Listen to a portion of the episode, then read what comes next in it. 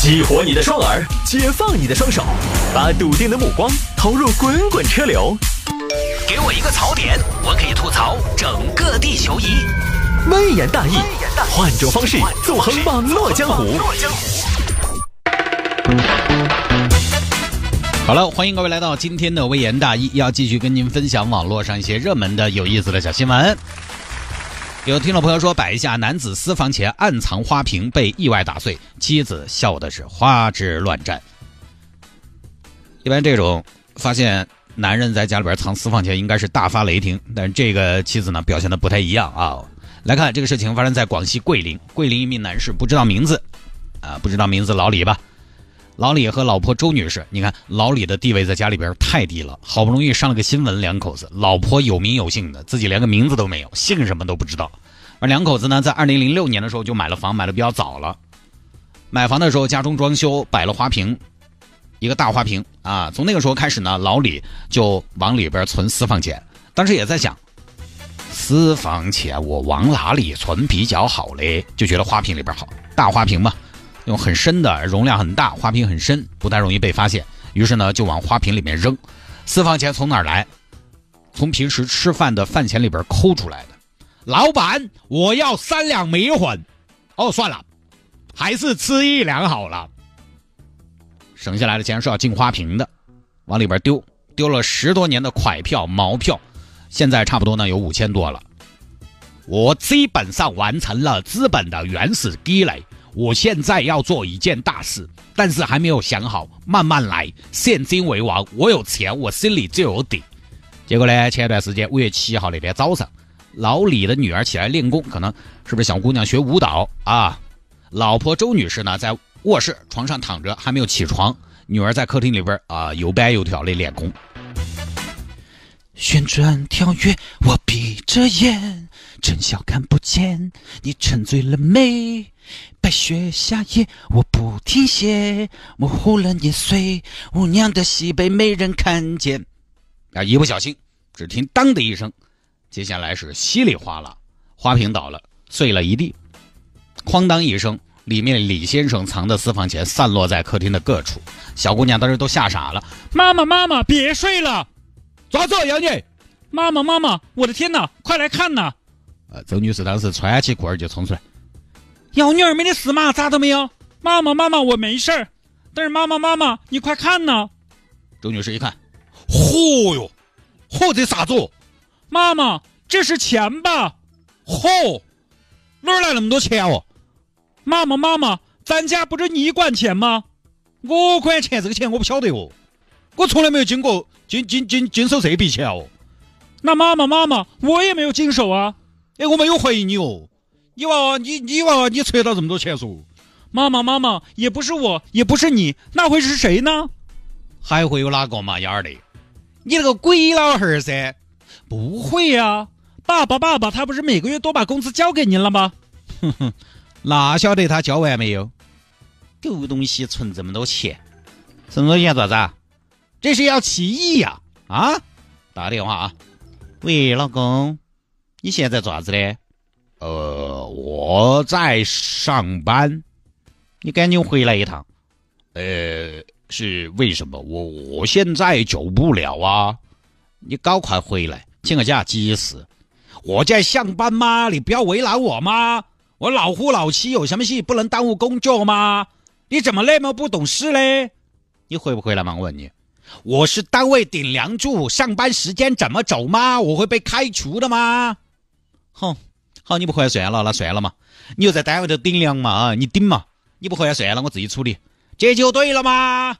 老夫老妻，老婆，每一个成功男人的背后都有一个很成功的女人吗。你要体谅我吗？好，没得事，我体谅你哈。哦，对了，我跟你说一下，客厅的花瓶搬来了哈。我反正就准备拿来烧了丢了，你就不回来了哈。哎，等一等，等一等，西湖。你怎么不早说是花瓶烂了嘞？你早说是花瓶烂了，我可以想办法回来的吗？你等着，我马上回来，分分钟，好不好？千万要等我，一定要等我。这位李先生接到媳妇儿电话，哎呦，心里边七拱八翘的，忐忑呀，胆战心惊了。糟了，糟了，糟了，糟了！老子十三年的心血啊，老子的第一桶金哦，老子的启动资金呐！哎呀，完了！为什么？为什么？为什么？这下怎么办？承认不承认？不承认还有谁？承认了还有活路吗？啊！想了半天也没什么好方法，都已经到家了，管他三七二十一，兵来将挡，水来土掩。老婆我回来了，你回来了是？回来了。哎呦！这个花瓶怎么搞碎的呢？你们女儿噻，你们女儿在外头练功跳舞，跳的舞娘，一不小心就碰到了，打烂了。哎呀，你这个小小短命娃娃，你怎么那么不小心呢？那个花瓶呢？那个花瓶比你的年纪还要大，照理说她是你的姐姐。哦，爸爸，对不起，跟我说对不起有什么用？跟你姐姐说，来，快点跟你姐姐说个对不起。嗯，姐姐，对不起，我不是故意的。哎呀，老大老大，你在我们家十多年，一下就没了，我对不起你呀。啥子意思？李老二，你你啥子啊？一个花瓶而已，啥子哪哪是老大？你发子无名火？对了，你们女儿，不就是个花瓶吗？我它不光是一个花瓶吗？我觉得它是个艺术品吗？屁的艺术品！当年华子三十八买的，我不晓得好大个艺术品。来，过来，我问你呢，老婆，你说啦，这个花瓶里头的钱是咋回事？什么钱呐？花瓶后头的钱，花瓶后头还有钱？你瞎了说你，一地的钱你看不到嗦？啊，这些钱是花瓶里的吗？我的个天，我的天哪！成功了，成功了！啥啥子就成功了？你说啥子哦？成功了，老婆，成功了，啥成功了嘛？这个钱是不是你的？哈哈哈哈哈哈！成功了，成功了，老婆，我告诉你，那个钱嘞就是我的，但是我只放了五毛钱进去，十六年我放了一枚硬币。当时有一个理论叫什么？叫灰生物可繁殖理论。说是没有生命的东西也是可以繁殖，于是我就想根据结果理论，有一天我把很多钱埋到土里，等到秋天地里应该就会长出好多好多的钱。我当时呢也是将信将疑，我觉得实践是检验真理的唯一标准，所以我投了一颗币，而这枚币就躺在花瓶的瓶底。那之后我就已经忘记，没想到十六年后真的长出来好多的钱。这也证明了非生物繁殖培育术是正确的。嚯 哟，老公，嚯，你这个求生欲太强了嘛！但你这个编故事的本领又有点太弱了。说吧，四等一的私房钱。老婆，既然你都知道了，你还问我？哼，存私房钱你也可以，哪儿来的？哪儿来的？我有多少钱你还不知道吗？我肯定不晓得噻。我哪晓得你这儿有这么多钱呢？哎呀，我还不是平时吃饭省下来的吗？你让我买黄鹤楼，我就买包软五流；你让我喝五粮液，我就买瓶二锅头，省下来的吗？哼，你也可以哦。难怪哎，人家到了四十多岁这个年纪，都是越长越胖，你娃越来越瘦。也对自己有点狠哎，还心吃点差价，那你的工资没有按噻？没有吗？我的工资卡都在你那里吗？哼，嗯，你说有好多啊？我也不知道吗？存了好久？我大概十多年吗？存了十多年了。嚯，你可以，对我们刚刚结婚你又开始存私房钱了？哎，存了十多年，才这点儿啊？出来干啥子呢？我想问哈，我也不知道嘛，我就是觉得自己手头有点钱嘛，会有安全感嘛。嚯，你才笑人哦！十多年存这点钱，你要有安全感；十多年存这点钱嘛，你应该有危机感噻。哎呀，料先于物嘛。老婆，你原谅我没有啊？哼，原谅你。哼，我跟你说，这次嘛原谅你，下不为例哈。好好好。那借个钱最后是这个钱，你还想做啥子嘛？你以为还想要我回去？充公噻，没收违法所得。好吧，好吧，好吧，听你的，老婆。来，女儿，跟妈妈一起，我们来点钱。来来来，妈妈点这堆，你点那堆哈，乖。哎呀，五角一块，三块，三块五。哎呀，你这个钱硬是，哎呀，才零碎哦！天哪，你没得梗的噻！在银行你换一下嘛，你娃真的好瓜哦，十多年存这点，你不怕头省？老婆，我听你这个语气还有点开心，你不骂骂我吗？我骂你咋子？你不骂我，我心里还是有点虚，我不踏实，你还是骂一骂嘛。哎呀，过去不要耽误我数钱啊！数了一上午，最后数出来五千多，大概呢就是这么个事情。我觉得周女士表现的还是不错的，虽然最后呢可能这五千多块钱也是充公了，添置家用了，但是没怎么生气，没有发飙，这个说实话我觉得就不错了。有些是发现男的啊藏私房钱，他一方面要罚没充公，另一方面还要骂人，这个我觉得要不得。啊，当然这个每家每户情况是不一样的。我觉得私房钱这个事情本身呢，也是要具体情况具体分析，好吧？各位，时间的关系，我们先进段广告。进完广告呢，再来跟大家分享一下我对私房钱的一些观点和看法。收音机前可能有些女士啊，这儿你老公呢也在车上，可能你们家呢就是坚决不准存私房钱，这个是原则性的问题。那我今天是站在私房钱这边的，所以收音机前有不想自己家里边男人。存私房钱的朋友，你可以把频道灭一下，我有点要发飙喽。今天要摆一下私房钱，有听众朋友说了，汤哥，你们家谁管钱？我们家是我媳妇儿管钱，我老婆管钱。我每个月呢，把我大部分的收入都交给他了，我自己留百分之十，大概一个月能存八万块钱左右。这个吹牛的啊，我反正是有私房钱的啊，这个是明道来的哦。呃，反正家头人呢也晓得我有私房钱，这个不回避啊。坦荡荡，没有这方面的担忧。我个人是觉得什么呢？私房钱这个东西呢，男人也好，女人也罢，有点自己能够灵活安排的私房钱是可以理解的。我觉得是这样的，在家庭大项开支正常吃喝拉撒够用，在有富裕的情况下，也达到你们每年每个月的储蓄目标。因为大家可能每个家庭都会有一些长远的目标，比如说几年之后我们要攒钱换个车，换个房，呃，再给娃娃留点儿。在满足这些储蓄的标准之后，我觉得是可以存点自己的私房钱的，因为真的大家各自有一些灵活能够花的钱，可以少好多矛盾。你想嘛，实际上家庭开支维持正常够用，还满足储蓄目标，那么剩下的钱也就是什么呢？锦上添花，对家庭的生活质量影响并不是那么的大。比如说你们家每个月固定开销六千够了，存钱每个月五千的目标啊，这也够了。好多出来的钱。不说一定要拿来花拿来用，但我觉得就不用管那么严了，不用那么的抠了。我这个抠不是说抠门儿啊，而是要去把它抠出来，充公。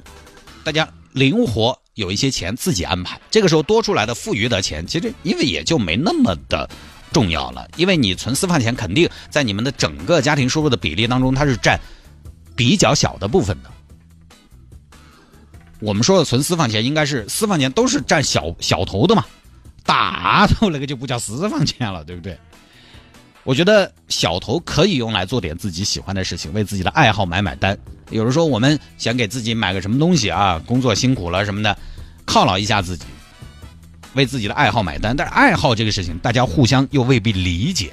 以男的举例来说，很多男士喜欢买点电子数码产品，啊，买点相机镜头；女性很多未必理解。我举例嘛，女性很多买点奢侈品，买点包。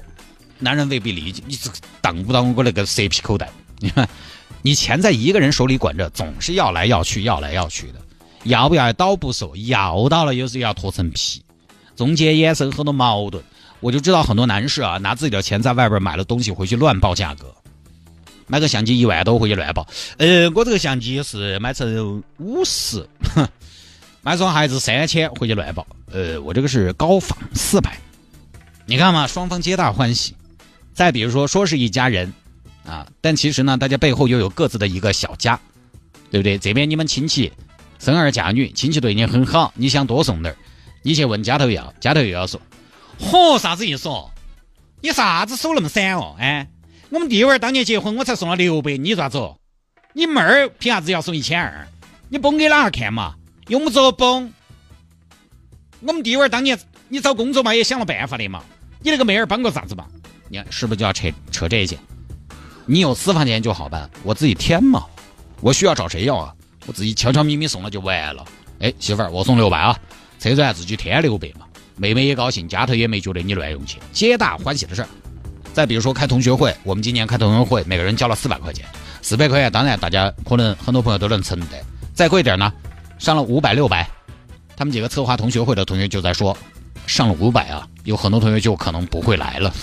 是嘛？你想来自己没得私房钱，家头咋说嘛？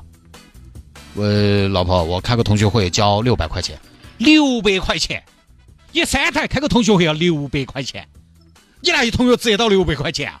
哎，女同学会是？硬是要喝三台噻！我去年同学会一个人才两百，吃巴巴适适的西餐还牛排红酒，就老是扯这些，你也扯嘛，扯不清。与其大家把精力消耗在这是这些上面，不如有条件自己解决，少好多事儿。包括说有，包括说有的时候人到中年，总有一些应酬嘛，总还是你不可能永远都是人家请你嘛，你偶尔要请客吃饭嘛，自己有点私房钱，说话都要硬走些。有些事情不用事事知晓。大家都说是两口子要诚以诚相待，以诚相待，但我觉得也要分事情，也要讲方法。一个家要讲感情，有的时候要讲效率，不讲效率，有的时候就是一种消耗，也累。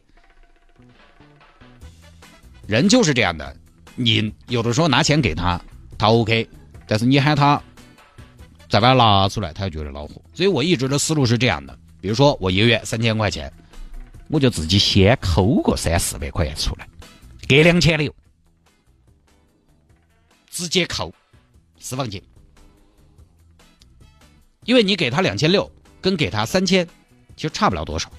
但是如果你给了他三千，你要喊他拿四百出来，就很恼火，对不对嘛？